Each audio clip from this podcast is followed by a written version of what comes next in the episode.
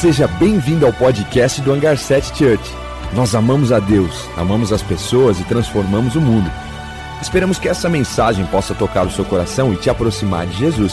Aproveite. Você pode ficar de pé comigo para a gente orar? Depois desse vídeo dá vontade de ir embora, né? Sair chorar um pouco, ajudar alguém. Caramba.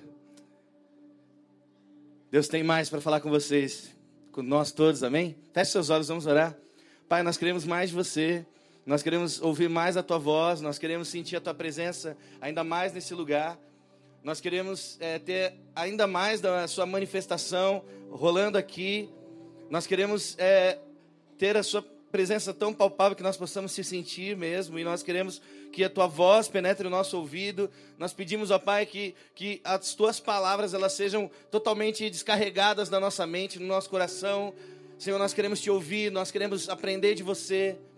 Nós queremos ser mais parecidos contigo, nos transforma nessa noite. Fala ao nosso coração, individualmente, mas também no coletivo. Trabalha cada um nesse lugar. Que ninguém saia daqui sem sentir a tua presença, sem aprender mais do Senhor, sem ter um renovo em ti. Nós sabemos, ó Pai, o poder que há na tua palavra, que a tua palavra nessa noite ela penetre os nossos corações e transforme a nossa vida por completo. É isso que nós te pedimos, em nome de Jesus. Amém. Pode se sentar. Yes, muito bom estar com vocês. Estou muito feliz mesmo. Essa semana tive uma experiência, vou compartilhar com vocês. Eu tenho uma frescura. Eu odeio sentar em lugares onde as minhas costas ficam expostas. Não gosto de sentar de costas para ninguém. Deve ter mais gente aqui que é assim, né? Vai no restaurante, senta na parede ou naqueles sofazinhos que alguns lugares têm, né? O sofazinho que você fica bem protegidinho. Vai no shopping que não tem parede para encostar, você procura um pilar, você procura uma lixeira, né, que seja. Você procura alguma coisa para. Eu sou assim, cara, eu não gosto de sentar de costas para ninguém.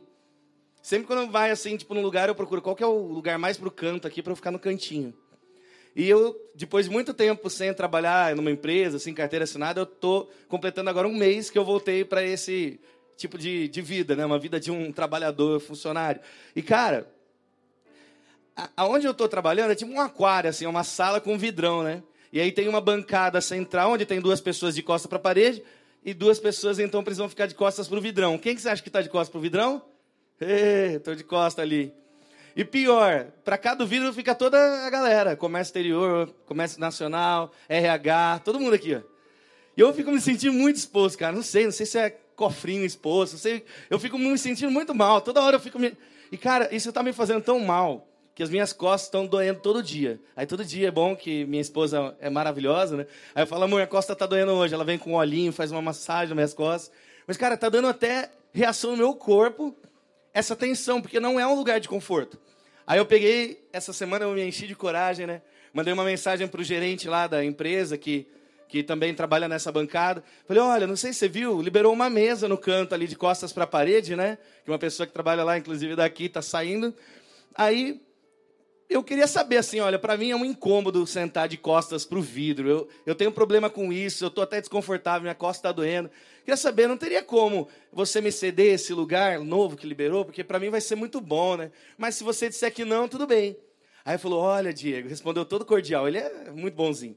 Falou, olha, Diego, eu entendo, eu sei o quanto é importante trabalhar de forma confortável, mas infelizmente, a partir de segunda-feira, eu sentarei nessa cadeira.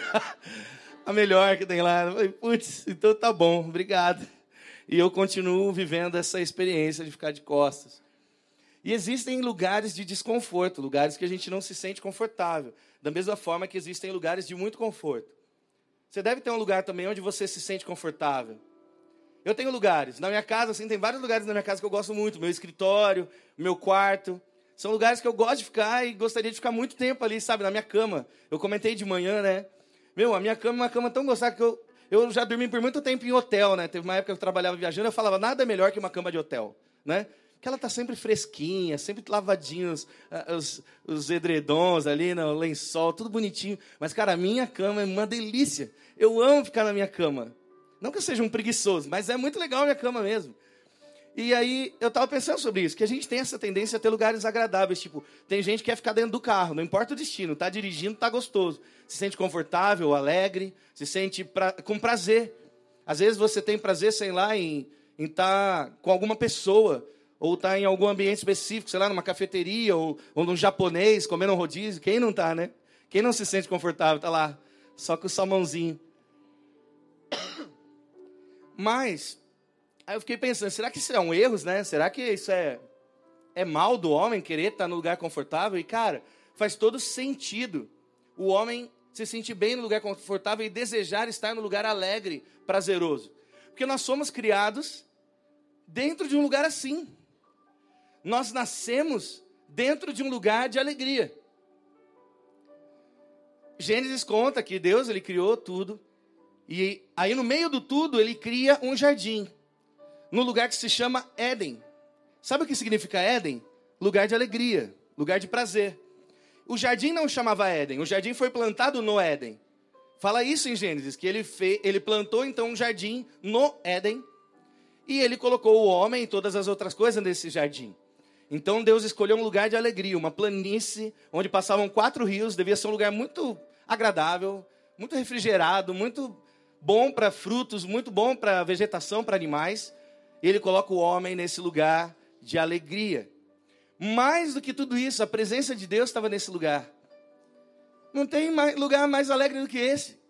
Um lugar perfeito. Deus escolheu a dedo um território para colocar o homem. Para que o homem vivesse num ambiente perfeito, alegre, cheio de prazer. E aí, por que, que a gente saiu de lá? Por que, que o homem se afastou do Éden? Se é tão bom ficar lá, por que, que o homem não está mais lá? O Éden tinha portão? Não. O Éden tinha algum tipo de cerca? Fala na palavra sobre isso? Não. E por que, que o homem ficava no jardim? Que era o lugar, melhor lugar para se estar. Para continuar a falar sobre isso, eu queria chamar três pessoas para me ajudar. Três pessoas dispostas a gastar uns dez minutinhos aqui comigo no palco. Por favor. Três pessoas. Muito bem. Mais um. Quem mais? Muito bem. Podem subir aqui em cima. Mais uma pessoa. Pode, pode vir. Eu quero um aqui. Um aqui mais para o centro. E um aqui nessa ponta aqui. Então, quer ficar na ponta? Quer ficar onde? Escolhe bem. Hein? Isso, pode vir. Fica aqui no centro. Bom, vamos lá. Deus criou esse jardim maravilhoso, cheio da presença dele. Ele, ele, tinha comunhão com o homem todos os dias. E aí, nesse jardim, no centro dele, existia uma árvore. Existe uma árvore que era a árvore da vida. E muitos teólogos eles entendem, e eu gosto de pensar dessa forma, que dizer que a árvore da vida estava no centro do jardim é dizer que a presença manifesta de Cristo, de Jesus, que é a vida, estava no jardim. E essa árvore, ela era a fonte da eternidade. A gente vê mais para frente, quando o homem peca, que Deus fala assim: olha, a gente não pode mais deixar ele no jardim, a gente tem que expulsar o homem daqui. Porque se ele permanecer aqui com aquilo que ele conhece agora por causa do pecado dele, ele vai não vai dar certo. Então nós precisamos tirar ele para que ele não coma mais da árvore da vida. Esse foi o problema. E essa árvore da vida, ela era uma árvore que não existia proibição nela. O homem poderia comer dela quanto ele quisesse. Na verdade, no jardim, o homem tinha a maior liberdade que a gente pode imaginar. Ele podia fazer qualquer coisa. Ele podia ir para onde ele quisesse, ele podia comer o que ele quisesse, ele poderia brincar do que ele quisesse, ele podia construir o que ele quisesse, ele podia sair do jardim. Podia. Deus não falou, ó, se você sair do jardim. Não. Ele podia sair do jardim, ele podia dar um rolê, ele podia viajar o mundo inteiro e ter o jardim como seu lugar de descanso. Ele seria eterno, no lugar perfeito, com a presença de Deus, alegria e tudo que a gente mais quer. Só que o problema é que existia uma outra árvore. Essa aqui, então, árvore da vida. Faz cara de árvore. Olha que árvore bonita. Mas existia uma outra árvore Desculpa, tá? Vai mudar, depois você vai ficar alguém melhor. Mas é uma árvore do conhecimento. Faz uma árvore de, árvore de conhecimento. Árvore de conhecimento. Magnífico. Dá uma salva de palmas para as nossas árvores, né? Bom, o que, que acontece? A árvore do conhecimento é a única proibição que Deus deu para o homem. Ele falou: existe uma árvore, você não pode comer. Porque se você comer desse fruto, você certamente morrerá. Por quê? Porque a partir do momento que o homem ele entende que ele pode ter a árvore da vida constante na vida dele, comendo essa árvore da vida, que é o próprio Jesus ali com ele, algo perfeito. Quando ele decide ir para perto da árvore do conhecimento, que a Bíblia não fala se era distante ou não, mas existiu uma distância. E a partir do momento que ele chega e se aproxima dessa árvore para ouvir o que a serpente falou para ele, ele já deixou para trás a árvore da vida. E essa que é a questão. O homem, ele não morre por comer da árvore da vida simplesmente como um, um castigo. É porque quando ele escolhe a árvore do conhecimento, ele está abandonando a árvore da vida. Quando ele escolhe o conhecimento para si mesmo, para ser algo, ele abandona a árvore da vida, que é o próprio Cristo. E aí o homem vem, se aproxima dessa árvore, vem uma serpente, que é a mais sagaz dos animais, ela vem e ela fala: Olha, o que, que você sabe sobre meu, o fruto dessa árvore aqui? E o homem falou: a verdade que Deus me deu, o Pai, é que se eu comer desse fruto aqui, eu vou morrer. O que, que a serpente faz? Ela fala assim: ó, essa verdade não é a verdade. A verdade é que se você comer desse fruto, você vai ser tão bom quanto ele, vai conhecer tanto quanto ele. É isso que ele não quer que você tenha. E o que o homem faz aqui? Ele troca a sua verdade, que era a verdade de Deus, por uma outra verdade. Então ele abandona a verdade que o pai tinha trazido para ele e agarra uma verdade que a serpente apresentou. Então ele acabou de abandonar a vida e quando ele está nesse estágio ele abandona a verdade e ele continua. E quando ele está aqui, aconteceu isso com ele, ele abandonou a vida, ele abandonou a verdade. Ele se esconde. E todas as vezes que chegava no final do dia, Deus procurava o homem para se relacionar com o homem. E Deus, poxa, Adão, cadê você? E Adão está escondido com a sua esposa, com Eva. Esposa, não sei né, se eles eram casados, né? Com a sua mulher. Estranho, vai pensar. Outra coisa que eu comentei de manhã, só para a gente raciocinar um pouco. Com quantos anos será que Adão foi criado, né? Não era um dendém. Ele já era um adulto, né? Aí, volta. Aí ele está aqui, ele abandonou o caminho, ele, ele abandonou a vida, ele abandonou a verdade, e agora ele está nesse estágio onde Deus o procura, ele se esconde. Deus é, faz uma pergunta para ele e fala: eu, eu, me senti nu. Deus fala: Mas você sempre esteve nu, o que, que você fez? Ele fala: Eu comi do fruto. E aí Deus vem com uma série de consequências por aquele pecado, e Deus faz aí uma separação extrema. Ele fala: Você terá que ser expulso do jardim, porque você não pode mais ter acesso à árvore da vida. O homem estava tão longe, ele foi para mais longe ainda. E esse aqui não é uma árvore, ele é um portão. Agora sim, o Éden tem um portão. Ó, um segurança. Foi colocado querubins e uma espada na frente ali, na entrada leste do, do jardim, e o homem não poderia mais voltar para lá. Então, o homem que vivia ali do outro lado, na vida abundante, ele está aqui do outro lado, totalmente distante de Deus. Ele perdeu toda a conexão com Deus, ele abandonou a vida, ele abandonou a verdade, ele abandonou o caminho. Porque enquanto ele estava dentro do jardim, ele fazia o caminho que ele quisesse. Ele entrava, saía, ficava, não ficava. Todo dia ele podia ter tempo com Deus. Mas a partir do momento que ele se afasta, ele perde o seu caminho e agora ele não pode voltar mais. Existe um impedimento para que ele se desloque para onde ele quer. Só que a partir do momento que isso acontece com o homem, Deus começa um projeto para que o homem volte para lá. Deus começa então a projetar algo perfeito, incrível, magnífico que nos levou de volta para Ele. Depois de Adão e Eva, vem os seus filhos, a história vai correndo, tem Noé, e depois vem para Abraão, Isaac, Jacó. Jacó tem os filhos, são doze, doze filhos, e um deles é José. José é levado para o Egito. José, dentro do Egito, ganha poder, tem uma estratégia lá para que eles vençam a fome. O povo é levado em cativeiro, o povo é, é, judeu acaba indo para o Egito em liberdade, mas depois se torna um povo em cativeiro e vive 400 anos no Egito, opressão, escravidão. Aí Deus levanta Moisés. Moisés é o libertador que vai tirar o povo de lá. Moisés vem, levantado por Deus, ele e Arão, uma série de pragas acontecem no Egito, Faraó libera, eles correm para o deserto, e quando eles estão no deserto, Deus vem com uma direção para Moisés. você vai construir um tabernáculo. E sabe o que é o tabernáculo? O tabernáculo é a materialização do projeto de Deus de trazer o homem de volta para si. Que ele não aguentava ficar do outro lado, distante, ausente do homem. Então ele cria o tabernáculo. O tabernáculo era uma grande construção, que sempre quando o povo se estabelecia em um lugar, eles levantavam todos aqueles materiais de madeira, metais e pano para montar uma estrutura gigantesca. Era meio que um prédio levantado a partir de madeira, metal e tecido, mas que era removível, podiam levar para onde eles queriam. E existia nesse tabernáculo três estágios, três lugares. O primeiro deles era o átrio, o segundo era o santo lugar e o terceiro era o santo dos santos, ou o santíssimo. E para você ter acesso a qualquer um desses lugares, você tinha que passar por portas. E a primeira porta que você tinha que passar era a porta do caminho, que é esse cara aqui. Eu estou ausente, eu estou do lado de fora, eu olho para o tabernáculo, o que, que eu vejo lá dentro? Eu vejo fumaça saindo de lá de dentro, eu sinto cheiro de carne sendo queimada, eu vejo as pessoas entrando e saindo, a limitação era muito pequena, só as pessoas consideradas impuras não podiam entrar no átrio.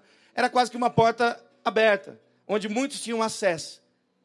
E aí, a pessoa, quando ela começa a ser atraída por Jesus, ela está nessa condição de ela estar do lado de fora, mas existe uma porta da verdade, uma porta do caminho aberta para ela. E quando nós entramos, passamos pela porta do caminho, nós chegamos ao átrio.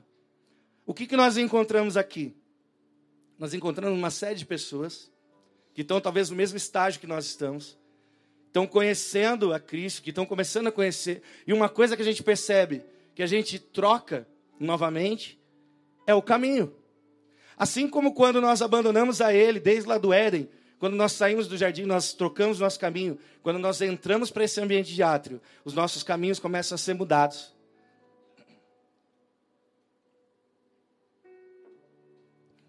E aqui nesse lugar você vê duas coisas um altar de sacrifício e uma bacia de purificação. O altar de sacrifício é onde as pessoas, por causa dos seus pecados, eles traziam animais para serem sacrificados, queimados ali, para derramarem sangue pelo pecado. E a bacia de purificação é onde os sacerdotes lavavam as mãos para poder ter acesso ao santo lugar. Então, esse lugar aqui é um lugar onde você oferece algo. Você oferece um sacrifício. Você lava as suas mãos, você, você entrega algo ali para ir para um novo estágio. E a maioria das pessoas só conheciam esse lugar. Até porque passar pela segunda porta era só o sacerdote que passava. E quando nós entramos nesse ambiente que nós estamos hoje, de igreja, de conhecer o Evangelho, muitas vezes a gente acha que é só isso que existe. E a gente não avança mais, a gente fica aqui no átrio. A gente vai, presta contas, a gente faz ali a nossa ajudinha mensal ou não, a gente contribui com algum departamento, a gente faz alguma coisa, a gente muda um pouco o nosso caminho. Onde a gente ia, a gente não vai mais. Onde a gente pisava, a gente não pisa mais. Mas a gente para por aí. E Deus nos convida a passar por uma nova porta, que é a porta da verdade.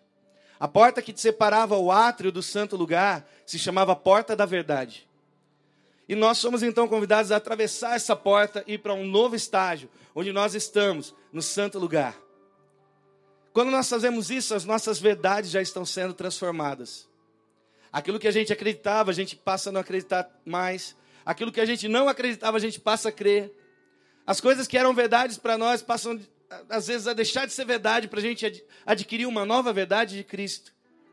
E sabe o que você encontra quando você vai para o santo lugar? Você encontra a mesa dos pães, você encontra o candelabro e você encontra o incenso. Tudo isso tem a ver com a igreja. Os candelabros representavam a igreja. O incenso, ele representa as orações dos santos. E os pães representavam as doze tribos. Mas mesa dos pães, sabe o que me lembra mesa? Intimidade. Quando você chama alguém para ir para a mesa com você, você não quer ser distante dessa pessoa. Quando você quer ir para a mesa com alguém, você quer ouvir essa pessoa, você quer sentar com ela, você quer gastar tempo com essa pessoa. Interessante que esse lugar aqui, o santo, o santo lugar, é o lugar onde só os sacerdotes tinham acesso. E é onde eles passavam a maioria do tempo. Porque lá fora eles faziam os sacrifícios com os horários corretos ali de entregar sacrifício. No, no próximo estágio, que é o Santíssimo, eles iam só uma vez por ano, mas aqui no Santo Lugar, eles ficavam o tempo todo. Eles ficavam fazendo suas tarefas, sei lá, lendo os pergaminhos, curtindo, descansando. Era o lugar deles. E existe esse problema com a gente também. Muitas vezes a gente passou por ali, a gente conheceu um novo caminho, a gente foi para o átrio, a gente ofereceu algo, a gente mudou os nossos caminhos. Aí a gente decide: quer saber? Eu vou mudar a verdade. Vou mudar a verdade no meu coração. Eu vou atravessar essa porta e eu vou para o santo lugar. E a gente vem para esse lugar aqui, só que a gente fica tão satisfeito, porque é agradável ficar aqui. Eu ficaria o tempo todo aqui. É isso que a gente está vivendo. Aqui é isso, é o que a gente está vivendo. É onde a gente vai comer, a gente vai é, conversar, a gente vai conhecer mais a gente descansa, esse lugar é agradável. Enquanto o átrio é descoberto, o santo lugar é coberto, é íntimo, é agradável. Tem lá um incenso suave, tem uma mesa com pães. É um lugar gostoso, um lugar aconchegante. Só que Deus não quer que a gente pare aqui. Deus não quer transformar só o nosso caminho, a nossa verdade. Ele nos quer dar vida. E a porta que separava o santo lugar do Santíssimo era a porta da vida. E nós somos convidados a atravessar essa porta. E quando nós atravessamos, nós entramos então num novo ambiente. Um ambiente único, onde só o sumo sacerdote tinha acesso. Era um lugar extremamente restrito. Era um lugar totalmente separado, isolado. Existia tanta seriedade e temor nesse lugar que o sumo sacerdote, quando fosse entrar ali, ele ficava dias sem dormir para que ele não sonhasse com coisas pecaminosas. Porque se isso acontecesse, ele podia ser fulminado pela glória de Deus. Então, ele não sonhava, ele ficava acordado, ele ficava se santificando. E quando ele vinha para cá, ele vinha com um sino, e ele tinha que ficar balançando esse sino. Porque se esse sino parasse de balançar, era porque ele foi fulminado. Então, eles puxavam uma corda que era amarrada ao seu corpo e traziam para fora um homem morto. Você vê a seriedade daquele lugar ali? Mas é dali que a gente veio.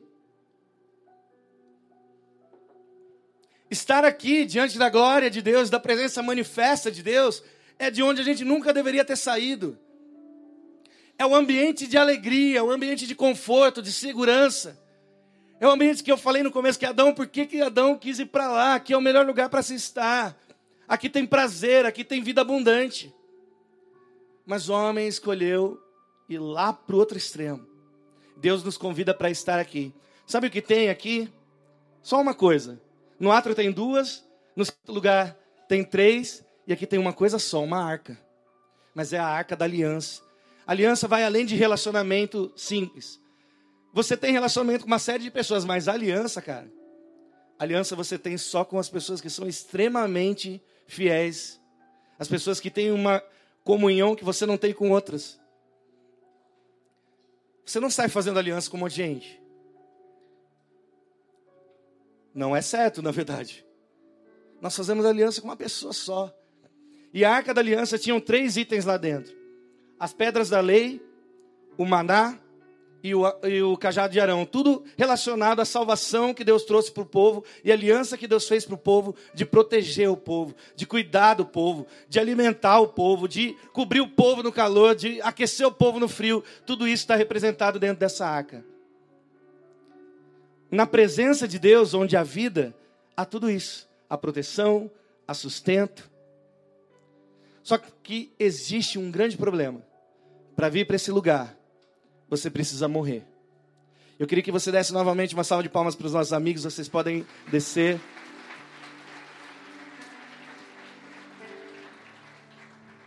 Quando você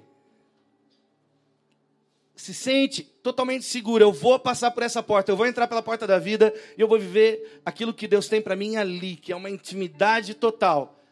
Existe uma exigência: morte. O sacerdote ele tinha que tirar da sua existência todo tipo de fagulha de pecado para entrar ali. Porque o pecado ele não, não convive com a santidade de Deus, mas era como se ele estivesse matando a sua carne para poder estar ali. Porque para estar no ambiente de vida abundante, de vida eterna com Deus, precisa existir a morte. Aqui você para entrar nessa porta que nós vimos aqui, que é a porta do caminho, você você não tem muita exigência. Você vai para um ambiente onde você entrega algumas coisas, você muda o seu caminho. Para ir para esse ambiente da verdade, é interessante que você até recebe coisas. Você recebe intimidade, você recebe um conforto, você recebe pão, você recebe alimento, você recebe uma família. Mas a partir do momento que você vai para esse último estágio, ele não quer que você ofereça algo. Ele quer que você ofereça tudo. E é interessante que a porta da vida era um véu, era um tecido grosso que eles chamavam de véu. E o que acontece quando Jesus está no madeiro e depois de todo o sofrimento dele na cruz, ele diz: Está consumado. O que acontece? O véu se rasga. De cima a baixo, o véu é rasgado. Porque o acesso, que era antes o impedimento, o homem não podia chegar ali. Nem os sacerdotes podiam, só o sumo sacerdote tinha acesso. Jesus na cruz derrama o seu sangue, faz uma troca e libera o acesso. Você entende que Jesus ele era o próprio véu? Que desde o início de tudo, quando o homem cai no pecado, o homem só não foi aniquilado pelo Pai porque Cristo se estendeu como um véu de proteção para o homem? Porque tudo que nós fizermos desde o início da história, os animais que morreram derramavam sangue para representar a Cristo, que morreria e rasgaria então essa separação. O véu, na verdade, é uma proteção. Se não existisse o véu, todos seriam fulminados. Se alguém um dia expusesse a glória do Santíssimo Lugar, todo mundo, até do atro, iria morrer. Jesus é o véu. Ele nos protegeu da fúria de Deus contra o pecado por toda a criação até hoje. E quando ele está numa cruz, entregando todo o sangue dele por nós, ele é rasgado. E quando ele é rasgado, o véu é rasgado. Jesus, ele é em si o projeto que se tornou uma maquete, a própria encarnação do projeto. Eu não comentei que lá no princípio, quando o homem se afastou de Deus, Deus fez um projeto. E Deus então fala assim: Nossa, eu vou querer trazer esse projeto para algo mais palpável. Eu vou fazer uma maquete. A maquete dele é o tabernáculo. Meu projeto de, de trazer o homem de, de volta para mim é isso aqui, ó. Lado externo, átrio, santo lugar, santíssimo lugar. E quando ele manda Jesus para habitar entre nós, ele faz a tabernaculação de Cristo. Eu queria abrir um texto. Em João 1,14 fala sobre isso.